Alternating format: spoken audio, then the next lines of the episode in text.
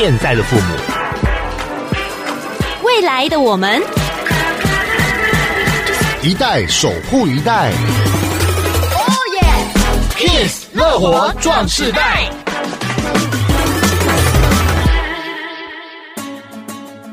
收听《Kiss 乐活壮世代》，我是曲曲，我是代班主持人钟轩。今天呢，我们要跟大家讲的是有关医疗的新时代，如何运用智慧科技来进行医疗服务哦。那说起钟轩呢，我们有时代的这个落差，嗯、真的差了蛮多。所以我刚刚就问他说：“哎、嗯欸，你有没有经历过纸本病历的这个年代啊？”其实应该说，小时候，嗯、对，有的时候去看病的时候，那医生就会看诊的过程当中，然后突然就跑到。档案室里面去，从整柜的资料里面抽出我的病历表，然后说：“哇，那个你大概上一次是有什么样的症状？那你这次来复诊会是怎么样？都需要经过一个就是寻找的过程。是，那不是都是护理师先准备好拿给医生的吗？因为疫情的关系，所以我今年第一次，第一次哦，进行了视讯的门诊。哦，嗯，那我觉得还蛮新奇有趣，而且非常的快速。像我们今天呢，也是利用视讯来跟我们的专家来宾进行。专访，我们也把他介绍出场，那就是呢，高雄医学大学附设综合纪念医院副院长黄尚志黄副院长，他同时呢也是高医的智慧医疗中心主任。欢迎黄尚志副院长，欢迎您。副院长好，好，呃，两位主持人大家好，各位听众大家好。我记得像我们以前呢，呃，要看自己的病历不容易，一定要去医院呢去查询才会看得到病历。但是现在呢，只要下载健保快易通，你就可以上去看到你所有的看病的记录，用药的记录，还有检验的结果，甚至还可以看到 X 光。还有呢，我们现在不是有一些穿戴的一些装置吗？嗯、也可以测什么心跳、脉搏啊什么。哎，随着时代科技的演进，我们要请副院长来给我们介绍一下，呃，传统医疗跟智慧科技医疗它有哪一些差异？它的演进又如何呢？好，就像呃两位说你们有落差哈，那我年纪跟你们落差就更大了哈。呃，我们从学生时代开始哦，就是训练大家要写病历，请注意这个“写”这个字。那写字的话，医学上的训练在台湾是用英文呐，哈。那每个国家可能日本就用日文嘛，哈，德国就用德文哈。那有没有用中文？有啊，呃，中国就用中文哈。那每一个这个语言的不一样。所以你这个病例要交通就非常的困难嘛。光在台湾的话，你在医院的跟诊所的哈，每一个科跟别的科的要沟通哈，交通就是 communication 哈，就不太简单。所以刚刚提到说哦，你的病历会变成电子化，即使它是经过很长一段时间的努力啦。你必须有共同的语言呐，大家有共同的格式啊哈啊，那这样子才一步一步一步步哈，才能够变成说哦，病历全部资讯化了。那有了这个。电子病历以后啊，它的好处就是能够无远佛界嘛。但事实上，现在我们的病例也不是说什么 everything 都每一种东西都看得到，也是要有一些呃个人资料保密法的严格的规定下，那你还是不能触犯的。说你该看的可以看，你不能看的也是不能看哦。所以，同样的在方便之下，还是要做法律的规范。那两位呃，应该都看过纸本的病历。那虽然现在改成这个电子的病历，甚至现在看诊，因为疫情的关系，我们可以用这个视讯来看诊的话，其实它的基本原则都是一样的了哈。刚刚我们一开始跟主持人聊天的话，看病的中医的望闻问切其实也是一样。那现在只是呃是没有实体的摸得到，那可以网络上看得到。但是我看你的脸相。我刚才还抱怨说，为什么我脸这么红呢？要调一下颜色嘛，哈。这个每一个眼神、精神，这个你的脸相、你的眼色等等等等，哈，还有你讲话的声音啊、速度啦、你的反应啊，其实都是我们看病上必须要去判断的。那过去只是面对面，现在变成啊、呃、看着镜头，当然它也许会失真，但是啊、总之这些资讯都要那。你像你，你每次看病的那医生都会问你一些很多的问题哦，从你主动八代问，一直问到问到你现在什么问题，然后他就连看你都没有，一直在写啊，现在是连看你也没有，都一直在打哦，就从病历病历而已。但是他在写在打的东西，他脑筋就一直在转，一直在转，说你大概是什么的问题，那可能他会给你做一些这个理学检查。现在问题是没有理学检查，因为很远嘛，哈，摸摸摸不到你，哎，看说不定以后我可以摸得到你，哈。这样远距就会摸得到你，隔空触诊哈。那但是我可以从你传过来的你的血压、你的脉搏、你的什么来做一个综合的判断。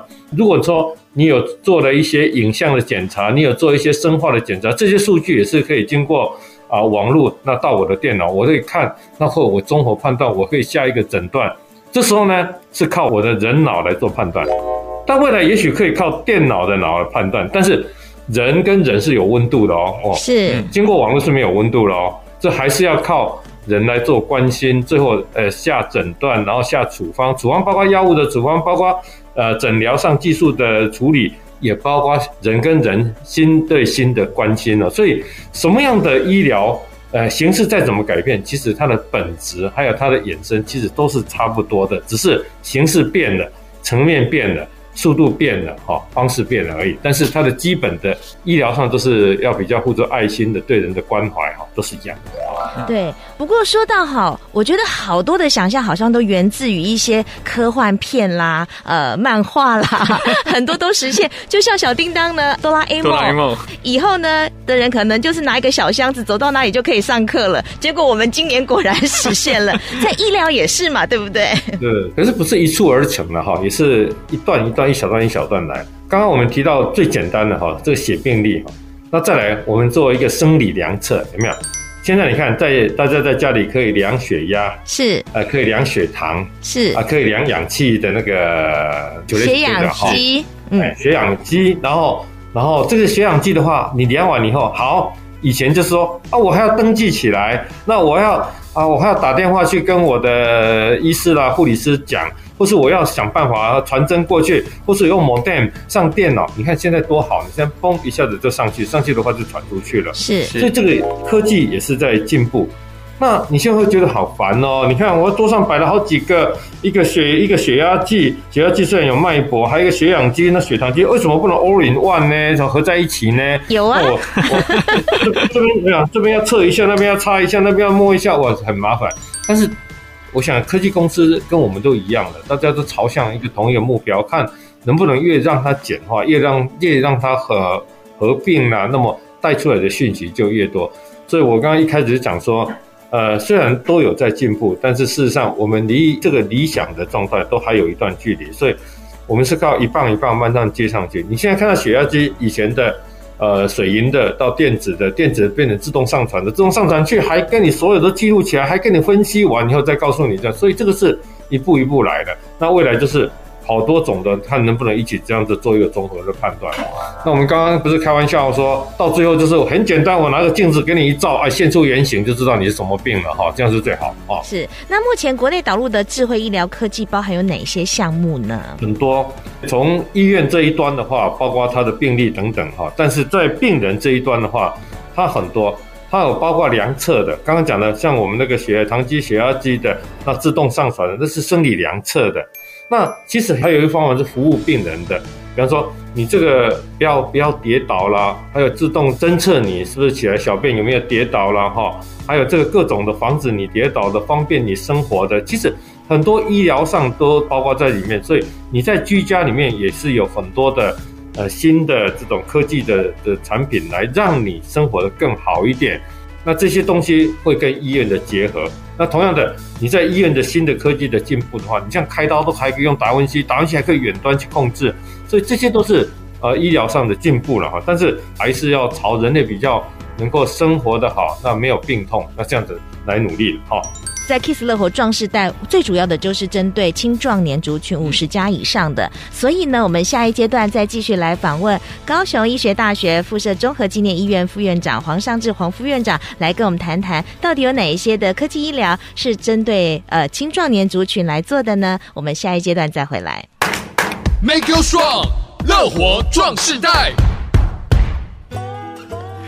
继续回到 Kiss 乐活壮士带，我是代班主持人钟轩，我是曲曲。刚刚从副院长的陈述当中就发现说，哇，现在真的是越来越方便的。是，就像之前啊，刚刚讲到说，哦，好像之前需要很多的仪器放在桌上，然后才能够一一的得到这些医疗的数据。我觉得这个东西对我来讲就非常的有感，因为前阵子就是在这个疫情还没有那么严重的时候，我就迷上了慢跑。嗯，那为了要记录自己每天慢跑的一些数据啊，我就买了智能手表。嗯，对，然后它就可以测你的，比如说像血氧浓。度啊，或者是你的心跳率这样子。嗯、而且我发现说，不只是青年朋友开始迷上这个穿戴装置，其实有很多的这个五十加以上的中壮族群是也开始都会穿戴这些装置来记录健康的一些数据，这样子。是，而且我还看到一些广告，就是智能家庭，它就是让长辈可以定时的量测血压啊，关心他的健康，然后回传，让他的子女能够及时的掌握。那有关青壮年族群呢，如何来使用科技医疗的措施？我们继续访问到的是高雄医学大学附设综合纪念医院副院长黄尚志黄副院长来为我们说明。好，呃，你刚刚提到说青壮年嘛，哈，那你那个到了一个年纪以后，你当然很想知道说，你是不是这个血压、血糖啦，或者这一些跟疾病比较相关的，或是跟未来会发生疾病有关的，那你想知道平常怎么样？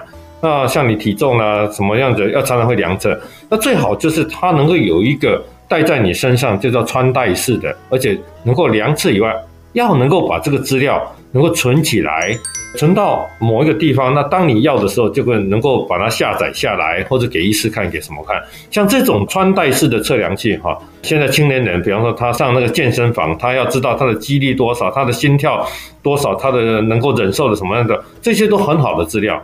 那存到一个可能是 A P P 的软体里面，在你手机里面，所以手机就可以看出你过去的这个活动如何。那我们反过来讲，刚刚提到说，哎，如果你是为了你的长长辈呢，那除了他们要量测，不要那么多项目，有这种比较方便的合一的这种量测以外，那放到这个云端，那么放到或是一个 A P P 哈，那么你拿给营养师看，他就知道你吃什么。你拿给卫教师看，他就知道你的血糖啊，整个分布如何。你拿给医师看，他甚至还可以交代你事情。你听不清楚，医师就录一段，你拿回去给你小孩子听，他小孩子就来盯住这个长辈。所以这样子的一个医疗的话，跟过去哈都是靠单方向的哦，是已经哦，医师讲，病人听的话，差很多了。那有些小孩子有问题，他只要录好，拿到医院来，他马上医师之间哦，原来他小孩子问的这个问题，关心的这方面，他可以针对他的问题去做回答或是做处置。那这样的话，会更精准的啊掌握整个。这个病人啊，或者他长辈的状况，而且能够及时回应，我想这个是在整个医疗上很进步的地方了哈。请问一下副院长，目前呢，高雄市有哪些医疗机构已经建立这个医疗科技的体系了呢？其实哈，从急诊、门诊、住院、居家、社区、教学服务哈。几乎每一个层面哦，都有新的科技、智慧的科技、智慧的医疗、智慧的教学等等，都有很多面向。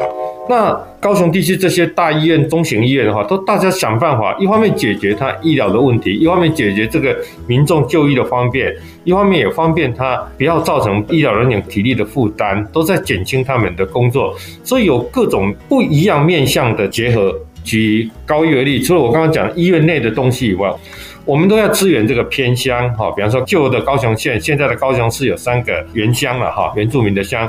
那么我们很从民国八十六年开始就在做整体照顾的 IDS 哈，那所以我们八十六年到现在，你看二十五年了哈，二四二十五年了。我们也把这些科技的东西放到原乡去哦，所以你一样的这个政府的补助的计划，他们在原乡也有一样量血压、量血糖。这个卫生所的人员他只要带着一个类似箱子这样出去，他很多东西都在里面。那他那边量完以后，他还会上传。所以这样子的话，对于偏乡的地方，呃，我们卫生所的人员就能够掌握得更好。我们就会经过分析以后知道说，哦，原来这一里的病人或是我这里的居民，他的问题是在哪里，做一个比较好的防范。啊，甚至不止在医疗上哦，甚至在他的呃健康上，就是卫政了哈，卫生行政上，他有没有打疫苗，他有没有做健康检查哦，他这个孕妇有没有去做什么哈？甚至他有些如果有社政上的需要的时候，要特别的关怀的，这个所以经过这种现代的科技去做，那我们就把这个整个这个结果叫做健康福祉计划。你看，所以现代的科技不止放在都市，其实对于我们的偏乡。帮忙越大哈！医疗新时代，我们要把这个智慧科技医疗运用，不止在城市，更要推广到乡间，而且能够帮助医护人员呢，及时掌握在偏乡的一些病患他们及时的身体健康的讯息。不过，医疗它其实帮助我们病患之外，呃，能够掌握一些数据，它也是辅助呃训练新一辈的年轻医生，对吗？是。过去我们传统上哦，大概都是念书啊，看病人，从中间学习。那现在这种科技的时代的话，很多年轻一代的，比方说坐你旁边的我们这个中间的话，他的学习的方法不一样啦。他每天在上网啊，他从网络上摄取的知识很多。那他有一定的逻辑，他的摄取的方法跟我们那一代都是靠老师来教，回家念讲义啦、念书了，可能方法不一样，但是殊途同归，都是要丰富化你的经验跟知识，那么来看病嘛，哈，所以这个工具上可能不一样，方法不一样，但是它目的是一致的。所以现在出了这个你的学习方法不一样的话，那我们我们常常会讲到智慧医疗，智慧医疗，你也听过机器人。那你也听过说，呃，用机器人来来诊断，可是机器人你要训练它啊，你要必须把那个这个红的就是红的，你要教它看红的那个片子里面哦，这个是什么？这个是要教它，它经过这个机器的学习以后，也懂得你的话了，看得懂你的字的，看得你的影像，综合学习的话，就会给你一个判断，然后提供你来做参考。可是现在的话，最后的决定还是要医师来做。时代是在进步，那我们也要学习新的，但是呢，在新的的里面的话，也要注意它整个逻辑到底是怎么来的。最后的话，就是怎么应用到实际上医疗啦，或是生活上了，那么达到一个最后的目的哈。医疗新时代呢，就有这个科技带给我们真的非常多的方便，而节省呢这个学习的时间啊，甚至呢辅助让我们发现更多的问题。是。那下一阶段呢，我们再继续回到 Kiss 乐活壮士代，访问到的是高雄医学大学附设综合纪念医院副院长黄尚志黄副院长。Make you strong. 乐活壮世代。继续回到 Kiss 乐活壮世代，我是曲曲，我是代班主持人钟轩。今天访问到的是高雄医学大学附设综合纪念医院副院长黄尚志黄副院长，来跟我们聊聊医疗新时代智慧科技医疗的部分。在前两段节目当中，我们讲到了很多的相关的产品，我们随身都可以携带，嗯、甚至呢随时监测我们的身体状况。像钟轩有行动装置嘛，对不对？对对对。像我家里呢就会有高血压的血压机，嗯、还有血糖机之类的。等等的，想请教副院长，就是说，针对五十加以上，您建议最好在家里准备哪一些科技产品？呃，平常就做自己的身体量测，好，下一次回诊去看医生的时候呢，告诉他一些平常的生理状况的一些数据呢？呃，我想对一个年纪以上的哈，呃，你刚刚提到的一个血压机啦、量脉搏的啦，以现在的疫情的话，可能有人喜欢有买血氧机的。其实很重要一个就是你要知道你体重了。那体重的话，现在的好的体重机的话，就还可以经过那个你的身高输进去以后，可以算出你的 BMI 嘛，哈，那可以知道说哦，你大概过重、过轻，还是肥胖，还是等等。那这样子还有一些可以测体脂肪是多少，这个反正这智慧型的体重机就对了。这样子的话，你保持你一个体重啊，应该是对你的健康是很重要的。那再来就是血压机啦，哈，那你血压机跟那个脉搏都是放在一起的。那其他的有糖尿病的人需要血糖机啊，这一些所谓的仪器的话，都要注意它的品质哦。不只是你在买的时候要注意它的那个功能以外哦，它的品牌、它的这个信誉度以外啊，你做了一段时间以后，还是要注意它的那个有没有遭晶体哦，哈。这些机哈很容易量测会不准，不准的话你就一直处在一个不准的状态的，那这是不对。所以你看医院里面的各种仪器都要校正哈。那当然你在家里面可能没有办法像医院这么频繁的校正，但是你觉得它怪怪的，你就带来医院跟医院的仪器稍微做一个比对，比方说血压。哎，在家里量起来一百一七十啊，在医院为什么都一百五呢？两个一起量就知道说你那台有没有问题了。有问题的话，需要怎么样处理就要怎么处理。所以不要忘了这个。那你买的这些机器的话，这个叫做不管是智慧型手表、手环啊等等测体温的测的哈，现在还有体温机嘛，对不对？如果有办法上传哈，那么收集起来那个资料在某个 APP，现在 APP 有很多种啊，不一样的，这样子是最好的哈。所以这些居家的量测的设备啦。要能够把它集合起来。啊，集合起来以后，好的软体还可以做分析的话，还可以制图制表，那知道你哪一些是不正常的，百分比是多少，带去给医师看的时候，你就可以增加很多的这种资讯。不是你来的时候看那一点，而是在你过去在家里的那么一长的一个片段的话，可以做一个更好的判断，到底你控制的好不好。而是不是说，呃，来看病的时候特别好？为什么呢？呃，一个礼拜后要看病了，所以不要乱吃，不要乱吃，不要乱吃。去那边的血糖要好一点，啊，去那边血压好一点，这样。啊，有些人看到医生的话，血压就高起来了，哈。所以从家里的更更知道你的情形如何。所以这些只有很多是在居家可以做的了。像我之前有一阵子就是血压奇怪，怎么越量越高，越量越高，越量越高。我想说怎么回事啊？原来就是要校正。我想请问副院长，这些科技呢，虽然带给我们方便，而且也量测我们平常的身体状况，但是呃，您刚刚有讲到，就是说我们可以透过 APP 来查询一些历史，或者运用在平常生活当中。像您平常本身有没有用什么 APP 可以建议我们使用的呢？那像我们呃高一的肾脏科也发展一种叫 iCKD 啦，CKD 是慢性肾脏疾病。那我们在几年前自己发展出来，那里面的话就可以利用这个 iCKD 加入类似于俱乐部那样子，那你把平常的资料呃输进去，因为那那个时候还没有这样子自己跑进去的哈。那输进去以后，这些资料的集合就可以带来给我们看，给我们的卫教师看，来知道你。啊，血糖啦，血压，尤其是血压啦，哈，啊，有没有这个超过了哈？那你服药是不是有正确？啊，你有什么问题？就像开始讲的时候，带过来我们来回答哈。所以这些都是很多了，因为应该个人的需要而去用。像我们的 iPhone 里面不是有一些跟我们的每天走路走多少步啊，走几公里啊都有，那些都是。呃，让我们做了一个参考，我想是一个很好的参考哈。那你每天都很注意的话，那你就会呃努力认真的达到一个更好的目标哈。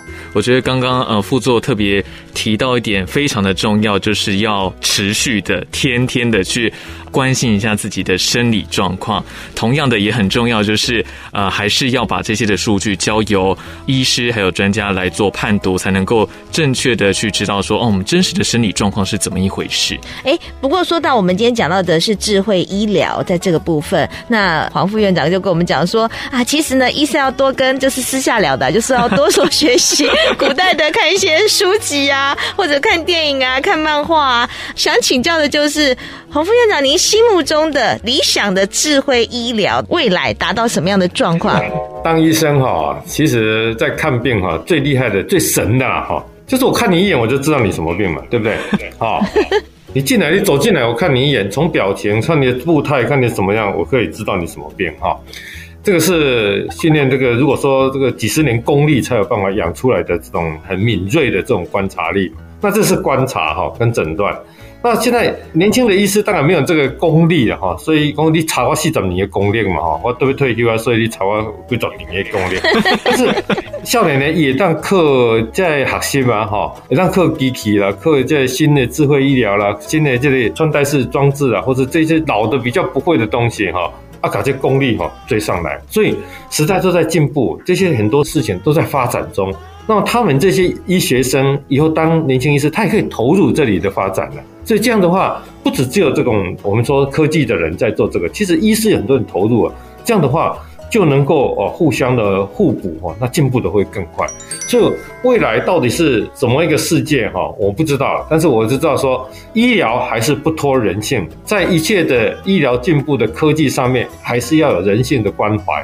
注意这个人与人之间的互动，这是我我们一直在交代的事情。哦，不要，我今天是看一个病人，是一个人哦。而不是看那个病哦，好，是一个人哦，哈。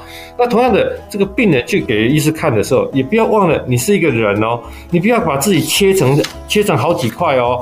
哦，我在 A 医院、B 医院、C 医院、呃 D 医院都每一科都去看专家，那你就就好像头在东边看，脚在西边看一样。你真的有问题的时候，就没有办法结合在一起。所以两方面都要有真正的认知。那么加上一个新的科技啦、智能啦、智慧啦这些加上去的话。就会让我们人与人之间的医师跟病人之间、医师跟家庭之间、家庭跟医师之间，哎，就更和谐。那么，真的达到这种健康促进或者疾病的治疗。那政府也很推展这个，所以我们呃健保署呃有那个云端药历啦，哈，或是健康存折啦，这些都是资讯的运用的一个很好的方法。希望大家。啊，好好利用哈，那这保持大家的健康，好是是啊，我觉得副院长说到重点，嗯，或许以后呢，可以研发成一个黄副院长虚拟的医生 跟我们看病，是但是重点知道吗？很多人看病看到医生就安心，对不对？对，就是那种人与人之间的关心、关怀、互助，就是一个让人安心的医生。看了我病都好一半了啦，科技都是辅助的，呃，是。今天非常谢谢高雄医学大学附设。社综合纪念医院副院长黄尚志黄副院长，也是呢呃智慧医疗中心的主任，来跟我们讲到就是医疗新时代智慧科技医疗方面的主题。谢谢黄副院长百忙之中抽空来接受我们的线上视讯专访，谢谢黄副院长，谢谢黄副院长，谢谢谢谢两位主持人，谢谢。乐活 Q&A。大家好，我是高雄医学大学附设综合纪念医院副院长黄尚志医师。因为家人瘫痪卧病在床，除了定期请医护人员到家协助之外，有哪些远距医疗资源可以运用呢？因为他是瘫痪哈，他可能需要啊正常的这个生理量测啊，所以基本的像血压啦，或是脉搏啦哈，那如果他有糖尿病的话，血糖的测定哈，这个应该是必要的哈。第二个呢，因为他定期会有这个医护人员到家里来看他的这个生理的状况。我相信他会注意他的呃饮食吃得好不好，他的整个的皮肤啦有没有伤口啦，有没有褥疮啦，哦，他的如果有管路的话，这些管路的情形好不好，这些都是目前要靠这种所谓的居家照护的人员来看。那也许如果你有这个好的摄影的方式的话，可以拍照啦、录影起来的话，可以传给这个医院或是这个安养所的话来看的人哈，来跟他做一个沟通。那这些都是基本的的东西。那如果他有跟呼吸方面有关系的，那当然血氧机的准备哈是必要的。那最重要是，呃，照护的人要很细腻的去观察他的变化哈。呃，如果很稳定就好。那像这个有没有发烧哈？刚刚也忘了讲，有测量体温的有没有发烧？他的痰量多不多？他的活动度好不好？意识如果是清楚的，有没有呃反应很好？这些都是要靠人去做观察。但是这些所谓的智慧型的生理量测的仪器的话，基本的如果有配备的话，那对资料的收集会更方便，那么也会更精确。现在市面上有许多穿戴装置，像是智能手表，可以协助监测生理状况。请问这跟传统的量测方法有哪些差异？以一个量血压来说了哈，传统的话，从以前的水银的血压计，那你必须要有一个绑带，那么你要打气哈。那后来，呃，变成这个电子式的话，你这个也是要绑带，你还是要打气。那更新的方法的话，它可能戴在你的手上啦，或是哦手腕上面，它用它的特殊的方法去量测。那脉搏大概是比会比较简单一点。那所以这些呃量测的方法有各种不同的方式，但是他们都要讲求是能够精准的哈。所以每一个这个穿戴式的装置出来，或者生理量测的仪器出来的话，那个精准度都是被政府所要求的。所以你要购买的时候要注意它的精准度。那当然你要分成它是医疗级的还是这一般健康的产品哦，避免被误导了哈。我们在讲说这些的基本的生理的量测的话，就就是我刚刚提的，你要注意它的这个等级哈，还有它的精准度，还有刚刚有提到要注意它的正确，以以及日后的维修等等，好。因为疫情的缘故，许多医疗机构鼓励民众使用远距医疗视讯门诊。虽然少了接触的机会，降低病毒感染的风险，但是是否也会降低诊断的准确度呢？因为疫情的关系，避免人跟人的接触了哦。那看病是一个比较近的这个距离，所以在这个期间，我们用远距的医疗啦、视讯的医疗来取代直接到医院来这种啊，大家心理上、实质上的这种困难哈。但是呢，我一直在节目里面有强调哦，说我们在看病的话，这个医生跟病人之间的关系哈，是人跟人间的关系了哈。那你说，如果要看好的话，那一些望闻问切哈，在对你自己的问题，你要讲得很清楚，那医生也能够看看到你的。察言观色，那如果能够触摸到，或是说能够用呃各种量测的方式得到一些生理的资讯，或是用检验的方式得到更多的资讯的话，或是用影像的方法知道你更多的身体的状况的话，做一个正确的判断，然后在这个给药，那这样会更好。所以所谓的正确不正确，其实在你时间的长短，你用心度的。呃，有没有哈？还有你能够提供的资讯大概有多少？那这个医师在经根据他的知识跟呃经验，那么做一个正确的判断，那么正确的下药啦或者处置的话，这样的话才能够保持我们医疗的正常的水准。呃，虽然这是一个时代的进步，那么我们从传统上的医疗渐渐的变成资讯科技，那么进到所谓的智慧的医疗、智能的医疗等等。但是这种医疗不外乎是人跟人之间的接触哦，再多的科技的话，也比不上人人跟人之间的关怀。所以，我们一方面追求这种新的科技，那么能享受它的好的结果。要享受它的精准的、方便的益处的时候，但是也不要忘了，在对人的关怀哈，还有疾病的这种治疗上，还是有很多要靠人与人之间的这种沟通以及呃接触才能够解决的。所以大家都希望健康，都希望呃活得久，但是要活得好，呃也要活得健康。那么要更注意，除了生理以外，也要注意心理的健康，还有一个快乐的一个生活。好，以上，呃，谢谢各位。本节目由文化部影视及流行音乐产业局补助播出。